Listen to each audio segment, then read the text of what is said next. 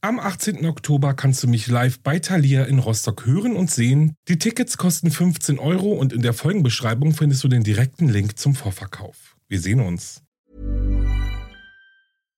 One size fits all seems like a good idea for clothes until you try them on. Same goes for healthcare. That's why United Healthcare offers flexible, budget-friendly coverage for medical, vision, dental, and more. Learn more at uh1.com. This is Paige, the co-host of Giggly Squad, and I want to tell you about a company that I've been loving, Olive and June. Olive and June gives you everything that you need for a salon quality manicure in one box. And if you break it down, it really comes out to $2 a manicure, which is absolutely insane. It's also so easy to get salon worthy nails at home with Olive and June. The difference between how your nails used to look when you did them yourself and now with the Manny system is a complete game changer. The best thing about Olive and June too is it's a quick dry, dries in about one minute, lasts for five days, and full coverage in up to one to two coats. Visit oliveandjune.com slash perfect Manny 20 for 20% off your first system. That's oliveandjune.com slash perfect Manny 20 for 20% off your first system.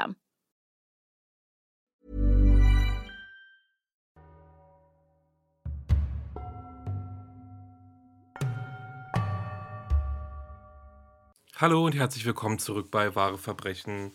Ich bin Alex, ich freue mich riesig, dass ihr eingeschaltet habt. Das hier ist mein Podcast, in dem ich euch wahre Kriminalfälle aus der ganzen Welt vorstelle. Ich freue mich auch riesig auf diese Folge heute. Es ist wieder ein Special und zwar aus gegebenen Anlass, denn mein lieber Kollege Adrian Langscheid hat sein neues Buch veröffentlicht. Am 9. März ist es rausgekommen.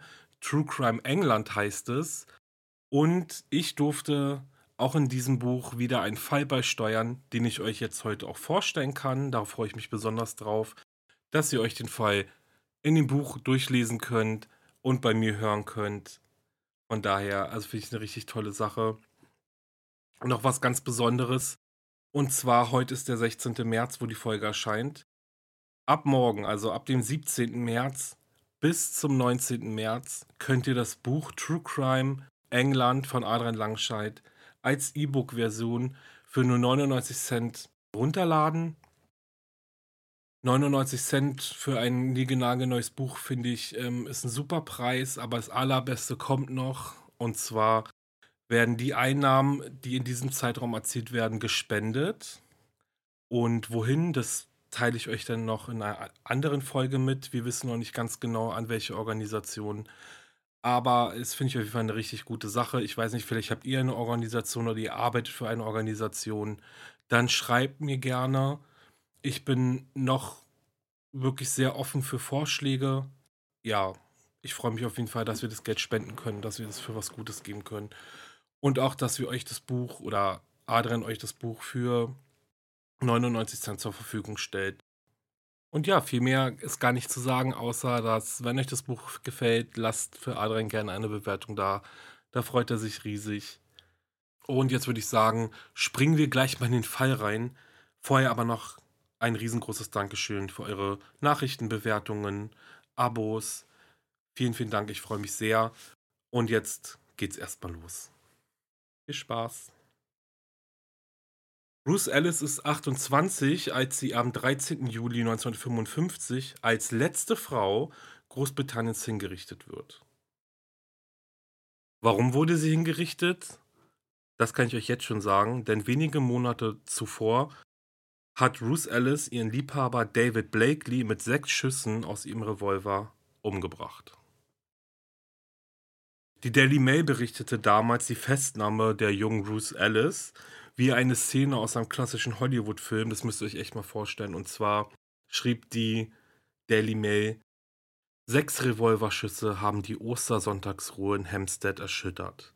Und eine wunderschöne Platinblondine stand mit dem Rücken an der Wand. Bruce Nielsen wird am 9. Oktober 1926 in Rühl, Wales geboren. Sie ist das dritte Kind von sechs Kindern Ihre Eltern sind Elizabeth Coathills, eine belgische Geflüchtete, und Arthur Hornby, ein Musiker und Trinker. Mit 14 bricht Bruce die Schule ab, sie beginnt als Kellnerin zu arbeiten, möchte Geld dazu verdienen, weil die Familie wirklich sehr, sehr arm ist und der Vater sehr, sehr viel Geld der Familie vertrinkt und sie möchte einfach was dazu verdienen, dass ihre Geschwister und ihre Eltern eben auch was zu essen haben und was auf dem Tisch haben. 1941 zieht die gesamte Familie nach London. Es ist mitten im Zweiten Weltkrieg, doch die Familie hofft sich in der Hauptstadt Englands bessere Jobchancen und einen Neubeginn. Dieser kam dann auch, jedoch komplett anders als geplant, knapp zwei Jahre später. Bruce wird damals im Alter von 17 Jahren von einem kanadischen Soldaten schwanger und bringt einen Sohn zur Welt. Als sie erfährt, dass ihr Verlobter bereits eine Frau und drei Kinder in Kanada hat, verlässt sie ihn und schwört sich, nie wieder von einem Mann verletzt zu werden. Da Ruth im Rotlichtmilieu Londons arbeitete und wirklich eine Menge Geld verdiente, kam mir die Schwangerschaft natürlich gar nicht so recht und schon gar nicht deshalb, da sie ja jetzt dann auch alleinerziehend ist, nachdem sie sich von dem Soldaten getrennt hat und der Soldat dann auch zurück nach Kanada ist. Und vor allem in den Zeiten in den 40er Jahren hatte sie sowieso keinen guten Stand oder hätte sie sowieso keinen guten Stand als alleinerziehende Mutter eines Kindes. Und so gab sie dann ihren Sohn bei ihren Eltern ab und ist nach kurzer Zeit dann auch wieder verschwunden. Ruth arbeitete also wieder Nachtclubs als Nacktmodell und Prostituierte. Anfang der 50er Jahre wird Ruth dann wieder schwanger von einem Freier Sie treibt das Kind jedoch ab, um weiter arbeiten zu können. Sie hätte also immer noch nicht die Möglichkeiten gehabt, ein Kind alleine großzuziehen und schon gar nicht, da sie ja ihren Sohn auch noch bei ihren Eltern hatte. Am 8. November 1950 sollte sich für Ruth dann einiges ändern und zwar heiratete sie. Sie heiratete den Zahnarzt George Ellis. Es ist bereits seine zweite Ehe und Ruth hofft darauf, endlich ein normales Leben führen zu können und vom Rotlichtmilieu wegzukommen. Die Ehe der beiden verläuft jedoch eher schlecht. Mehrmals versucht Ruth sich von George aufgrund häuslicher Gewalt zu trennen.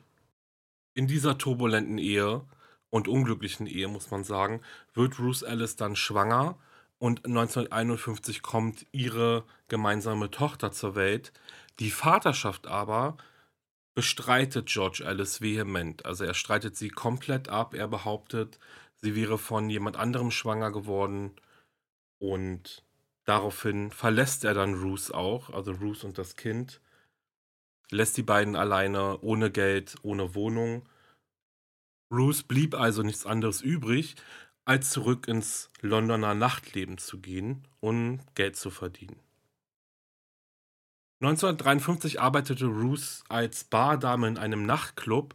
Den leitete sie dann sogar irgendwann. Und hier lernt sie dann auch den Rennfahrer David Blakely kennen und beginnt mit ihm eine wahrlich stürmische Liebesgeschichte. David Blakely war zu der Zeit tatsächlich eine richtige Berühmtheit. Außerdem war er jung und er sah sehr gut aus und er hatte tatsächlich sehr viel Geld. Er war auch Motorsportfahrer, also Rennfahrer und aber seine Familie hatte auch extrem viel Geld und eigentlich kam er für Ruth in ihrem Leben gerade richtig. Und vielleicht wäre das auch wieder die Chance gewesen, endlich aus dem Nachtleben rauszukommen. Und deswegen verliebte sie sich eben Hals über Kopf in diesen jungen Rennfahrer David Blakely. Trotz dessen, dass David Blakely ihr gegenüber immer wieder handgreiflich wird, kommt Ruth einfach nicht von ihm los und dies, obwohl sie neben ihm tatsächlich noch einen anderen Liebhaber hat. Davon wird auf jeden Fall ausgegangen, denn Desmond Cousin war das komplette Gegenteil von Blakely und er ließ keinen Moment aus, Ruth seine Liebe zu gestehen. Er umschwärmte sie immer wieder, doch Ruth hatte im Endeffekt nur Augen für David Blakely. Sie war, wie gesagt, Hals über Kopf in ihn verliebt. Sie ist einfach nicht von ihm losgekommen sie war in einem Status, wo ja alles hätte passieren können und sie hätte sich eben trotzdem nicht von David Blakely getrennt. Desmond Kassen konnte das natürlich nicht verstehen. Er hat versucht, sie von ihm loszubringen. Er hat sie getröstet, wenn es ihr nicht gut ging. Er war immer für sie da. Sie ist auch bei ihm untergekommen, hat bei ihm dann übernachtet, wenn es ihr nicht gut ging oder wenn sie von zu Hause von David Blakely eben fliehen musste. Deswegen wird den beiden auch eine Liebesgeschichte angedichtet. Ich glaube aber hundertprozentig ähm, ist diese nicht bestätigt. Dann passiert etwas, womit Ruth gar nicht klarkommt. Und zwar entzieht David Blakely sich langsam aus seiner Liebesbeziehung zu ihr. Es kommt noch öfter zum Streit und dieser endet dann in noch größeren Gewaltexzessen häuslicher Gewalt. Und so dann auch Ende März 1955. Ruth erleidet eine Fehlgeburt als Folge schwerer Schläge in den Bauch durch David Blakely. Ruth kommt daraufhin dann in ein Krankenhaus, wird aber kurze Zeit später wieder entlassen.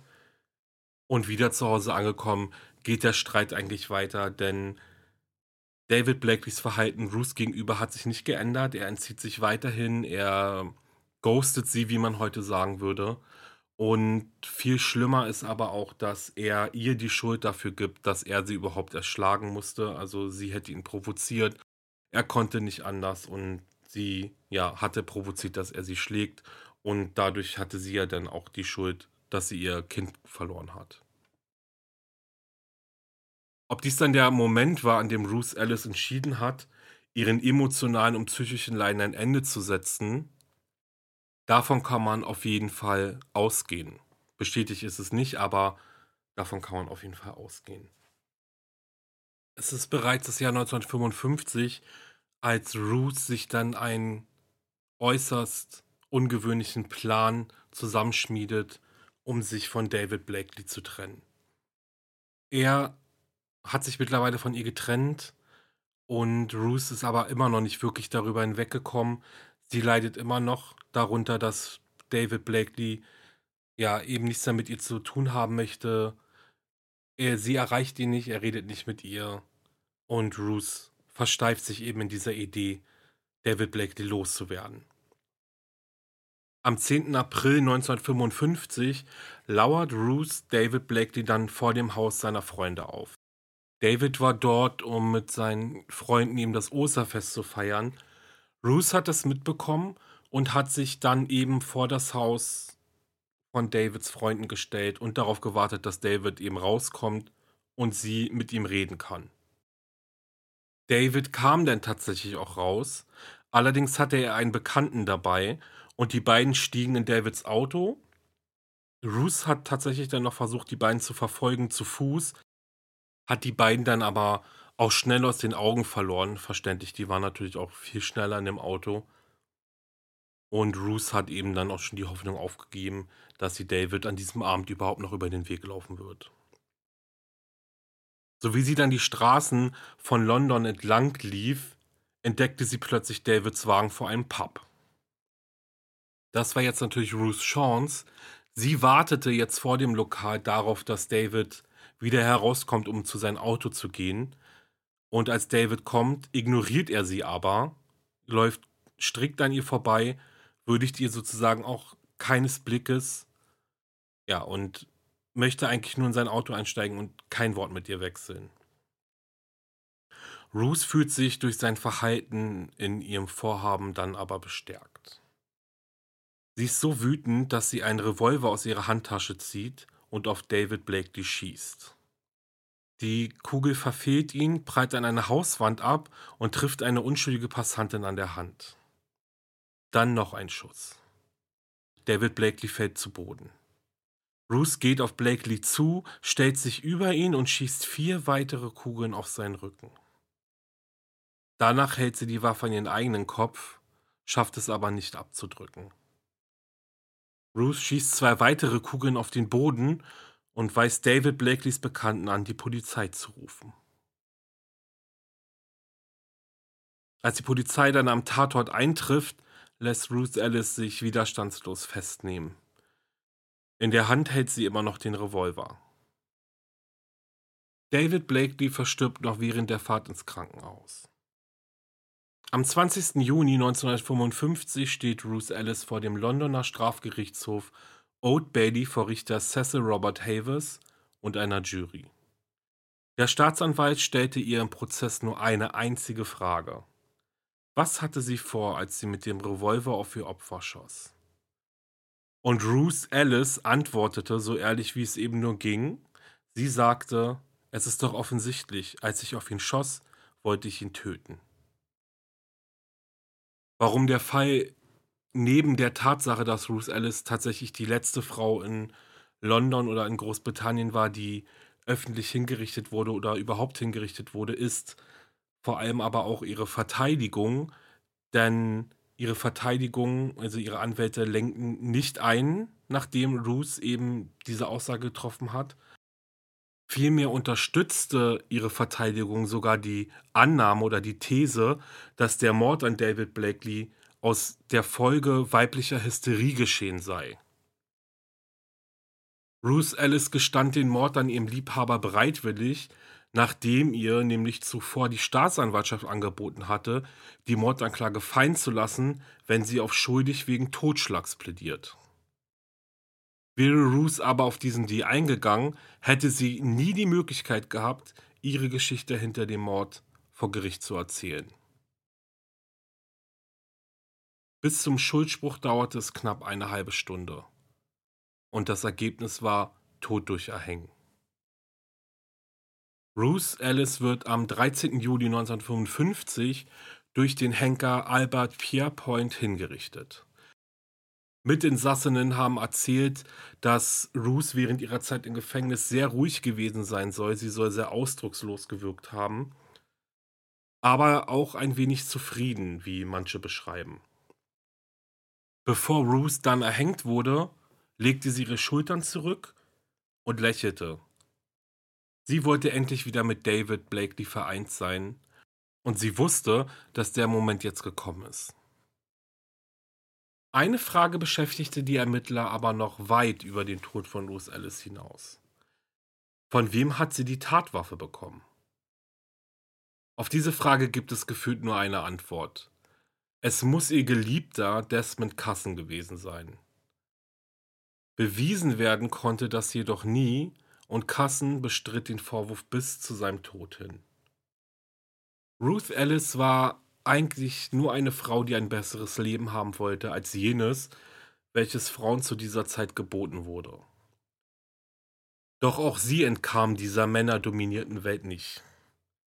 Sie war jung, sie war schön, vielleicht ein bisschen zu naiv und anstatt der großen Liebe und eine eigene heile Familie erlebte sie nur Gewalt, Demütigung und Missbrauch. David Blakely nahm ihr ihre Würde, ihr hart verdientes Geld, ihr gemeinsames Kind und ihre Liebe. Die Veränderung, die Ruth sich in ihrem Leben gewünscht hat, brachte in einem Punkt zumindest ihr Tod dann mit sich, denn Ruth Ellis war, wie gesagt, die letzte Frau, die in Großbritannien hingerichtet wurde. Und tatsächlich ist es so, dass tausende Mitbürger und Mitbürgerinnen noch bis kurz vor ihrer Hinrichtung ihre Begnadigung forderten. Der damalige Innenminister von London erhielt hunderte von Wutbriefen. Es gab sogar eine Unterschriftenpetition, die eingereicht wurde. Und selbst der Richter legte dem Innenminister nahe, die junge Frau zu begnadigen. Alles im Allen empfand ein Großteil der Bevölkerung Londons die Hinrichtung von Ruth Ellis einfach für falsch. Ruth war eine gebrochene Frau, die häusliche Gewalt erlebt hat und emotional an David Blakely so gebunden wurde durch ihn und durch sein Verhalten eben auch, dass sie offensichtlich keinen anderen Weg gefunden hat, sich von diesem Mann zu lösen, sich von diesem Mann zu trennen, obwohl man natürlich auch heute weiß oder eben kurz vor ihrer Hinrichtung auch noch mitbekommen hat, dass sie sich ja trotzdem immer noch gewünscht hat, wieder mit David vereint zu sein. Und aber dennoch, äh, so wie die Gerichtsverhandlung abgelaufen war, das Angebot der Staatsanwaltschaft, dass Ruth aber den Mund verboten hätte, um eine mildere Strafe zu bekommen. Das waren alles Gründe, warum die Bevölkerung jetzt eben gegen dieses Strafrecht vorgegangen ist und eben dann diese revolutionäre Veränderung herbeigerufen hat. Ruth Ellis Sohn Adam kam übrigens in ein Internat Und später, als er erwachsen war, interviewte er den damaligen Staatsanwaltschaft, der seine Mutter angeklagt hatte und stellte eins klar, und zwar, dass die Beschreibung seiner Mutter, sie sei kaltblütig, nicht wahr sei. Im Jahr 1982 beging Adam dann übrigens Selbstmord und so endet dann auch die tragische Geschichte um Ruth Alice und ja eben auch um ihren Sohn Adam. Hey, it's Ryan Reynolds, and I'm here with Keith, co star of my upcoming film, If, only in theaters, May 17th. Do you want to tell people the big news? All right, I'll do it. Sign up now and you'll get unlimited for $15 a month in six months of Paramount Plus Essential Plan on us. Mintmobile.com slash switch. Upfront payment of $45 equivalent to $15 per month. Unlimited over 40 gigabytes per month. Face lower speeds. Videos at 480p. Active Mint customers by 531.24 get six months of Paramount Plus Essential Plan. Auto renews after six months. Offer ends May 31st, 2024. Separate Paramount Plus registration required. Terms and conditions apply if rated PG. Das war's mit dieser Folge rund um Ruth Alice. Die letzte Frau, die in Großbritannien hingerichtet wurde, aufgrund der die Gesetze geändert wurden, aufgrund der die Verteidigungsstrategien, so wie ich es jetzt einfach mal nenne, geändert wurden. Und ich denke auch, die dazu beigetragen hat, dass weibliche Verbrecherinnen ebenfalls die Chance bekommen, sich ordentlich vor Gericht darstellen zu können und dass auch häusliche Gewalt ein ernstes Thema ist, zu Taten treiben kann, die sie sich selbst vielleicht nie hätten vorstellen können. Das ist natürlich jetzt keine Entschuldigung. Das heißt nicht, dass jeder, der häusliche Gewalt erlebt, zum Mörder werden darf und die Gesellschaft dies akzeptiert. Aber ja, in dem Fall von Bruce Ellis zum Beispiel war ja, war die Geschichte jetzt so. Da hätten sich die Bevölkerung eher gewünscht, dass sie eben eine Haftstrafe absitzt, aber nicht am Geigen hängt. Ja, jetzt interessiert mich natürlich noch, wie ihr den Fall fandet. Kanntet ihr den Fall schon? Schreibt mir auf jeden Fall, was ihr denkt. Ich freue mich von euch zu lesen. Ich versuche ich natürlich auch immer wieder schnell zu antworten. Schnell hier in Anführungszeichen, weil ich einfach nicht schnell bin. Wenn euch der Podcast gefällt, lasst gerne eine Bewertung da schreibt mir, besucht meine Instagram-Seite, wahre-verbrechen-podcast. Tatsächlich ist es mein einziger Social-Media-Auftritt und deswegen erfahrt ihr eigentlich auch nur da, wann neue Folgen erscheinen, um was es in den Folgen geht. Ich bin nicht so super aktiv auf Instagram, aber ja, das, was kommt, ist dann einfach eine Information für euch. Das heißt, eigentlich werdet ihr dann auch nicht die ganze Zeit zugeballert von mir. Also abonniert auf jeden Fall, wenn ihr wissen wollt, wann eine neue Folge erscheint. Und ja, jetzt verabschiede ich mich von euch. Freue mich auf die nächste Folge. Und denkt daran, True Crime England von Alrein Langscheid gibt es seit dem 9. März überall, wo es Bücher gibt, als Taschenbuch und als E-Book-Version. Und diese E-Book-Version bekommt ihr im Zeitraum vom 17. März bis zum 19. März für nur 99 Cent. Wo erfahrt ihr auf meiner Instagram-Seite? Ich weiß gar nicht, ob ich nämlich diesen Laden hier eigentlich nennen darf. Und der Gewinn geht an eine gemeinnützige Organisation, der wird gespendet. Von daher sagt mir dann, also der Gewinn, der Erlös dieses verkauften E-Books in diesem Zeitraum geht an eine gemeinnützige Organisation. Und wenn ihr eine habt, wenn ihr für eine arbeitet, schreibt mir gerne, an wen ich spenden kann. Noch ist das Geld nämlich nicht verplant und ich freue mich über eure Nachrichten. Jetzt verabschiede ich mich und freue mich auf die nächste Folge mit euch. Bleibt auf jeden Fall sicher und bis dann. Ciao.